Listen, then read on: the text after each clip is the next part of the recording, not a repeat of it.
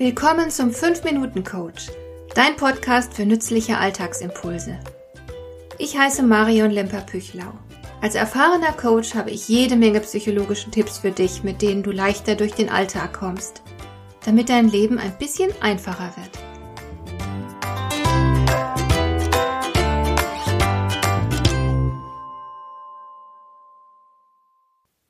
Bescheidenheit gilt als Tugend. Aber im Job kann dir diese Tugend massive Nachteile bescheren. Wenn du dich bescheiden gibst, passiert es leicht mal, dass deine Leistungen übersehen werden.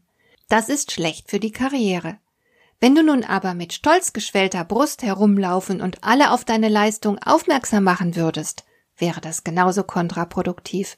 Zum einen ist Aufschneiderei unsympathisch und man mag keine Angeber, zum anderen sagen sich die Leute, na, da hat es wohl jemand nötig. Das heißt, man würde annehmen, dass du tatsächlich tendenziell eher inkompetent bist und deswegen Kompetenz vortäuschst, dich wichtig machst.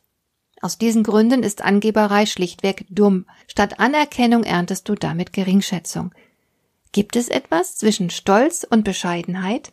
Zunächst mal, wir sollten zwischen dem Innen und Außen unterscheiden. Wenn du eine gute Leistung erbracht hast, dann solltest du dir dessen bewusst sein und dich freuen. Du weißt, was du kannst und du darfst stolz auf dich sein. Das ist überhaupt das Allerwichtigste, dass du dich innen drin gut fühlst. Ich selbst beispielsweise erzähle anderen nur selten von meinen Erfolgen. Tatsächlich bin ich aber fast jeden Tag in irgendeiner Form produktiv, und zwar so, dass ich sie selbst anerkennenswert finde. Ich muss das aber nicht jedes Mal hinausposaunen. Wichtig ist nur, dass ich selbst genau weiß, wenn ich gut war und auch wenn ich hinter meinem Leistungsvermögen zurückgeblieben bin. Deine Selbsteinschätzung ist überaus wichtig. Der Gerichtshof ist im Inneren des Menschen aufgeschlagen, hat Immanuel Kant geschrieben. Du musst mit dir leben. Deswegen ist das Wichtigste, dass du selbst mit dir zufrieden bist. Und wenn das der Fall ist, steigen dein Selbstwertgefühl und dein Selbstvertrauen. Das wiederum wird nach außen spürbar. Der Respekt, den du selbst für dich als Person und für deine Leistung empfindest, überträgt sich auch auf andere.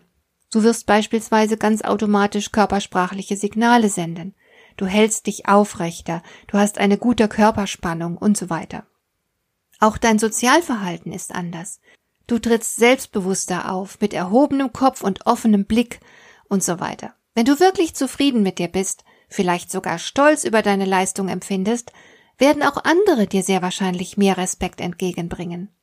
Aber wie verklickerst du den anderen nun, dass du etwas richtig Gutes zu Wege gebracht hast? Und das ohne Überheblichkeit oder alberne Prahlerei. Auf keinen Fall darfst du dich in den Vordergrund spielen.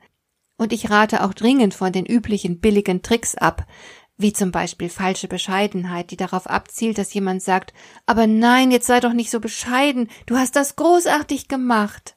Im Englischen heißt das Fishing for Compliments und ist sehr leicht zu durchschauen. Dann gibt es auch noch diesen Humble Bragging, was eine Art Scheinjammern ist. Auch das leicht durchschaubar. Oh nein, ich musste schon wieder das Wochenende durcharbeiten, weil es so viel zu tun gibt. Zu dumm, dass ich hier der Einzige bin, der sich mit XY auskennt. Auch das bringt dir weder Sympathie noch Respekt ein. Da möchte man sich eher den Finger in den Hals stecken, wenn man so etwas hört. Mein Rat, du musst nicht herumposaunen, wie toll du bist. Lass deine Taten für sich sprechen. Und wenn jemand fragt, dann stelle dein Licht nicht unter den Scheffel. Wenn ich selbst von meinen Leistungen spreche, dann nur an passender Stelle, aber ohne jegliche falsche Bescheidenheit. Ich weiß, was ich kann und leiste und stehe mit größter Selbstverständlichkeit dazu. Es ist mir nicht peinlich, wenn jemand ein bewunderndes Wow ausstößt. Ich sage dann einfach Danke und füge vielleicht noch hinzu, dass die Sache ein schönes Stück Arbeit war, ich aber recht zufrieden mit mir bin, weil ich durchgehalten habe. Und genau das empfinde und meine ich dann auch. Deswegen kommt es mir ganz natürlich über die Lippen. Zugleich, und das ist sehr wichtig, bin ich mir aber auch stets meiner Schwächen und Defizite bewusst. Ich schäme mich nicht dafür, denn es ist menschlich, nicht perfekt zu sein. Aber das Bewusstsein, aber das Bewusstsein für die eigenen Schwachstellen sorgt für eine gesunde Bescheidenheit und bewahrt mich davor, jemals abzuheben. Ich stehe also zu meinen Stärken genau wie zu meinen Schwächen. Das bewahrt mich einerseits davor, mich über andere zu erheben und andererseits davor, mich selbst klein zu machen. Wenn du Anerkennung suchst, dann gibt es noch einen kleinen Trick. Gib anderen zuerst das, was du dir für dich selbst wünschst. Wenn du beispielsweise eine wertschätzende und anerkennende Haltung gegenüber den anderen Teammitgliedern hast, wenn es dir ganz selbstverständlich ist, etwas Positives über deren Leistung oder deren Fähigkeiten zu sagen, und wenn du das sehr aufrichtig tust, dann bleibt es nicht aus, dass man auch deine Leistungen anerkennend hervorhebt. Wenn du etwas bekommen möchtest, gib es erst den anderen, und zwar von Herzen. Das funktioniert in beinahe jedem Kontext. Probier es einfach mal aus.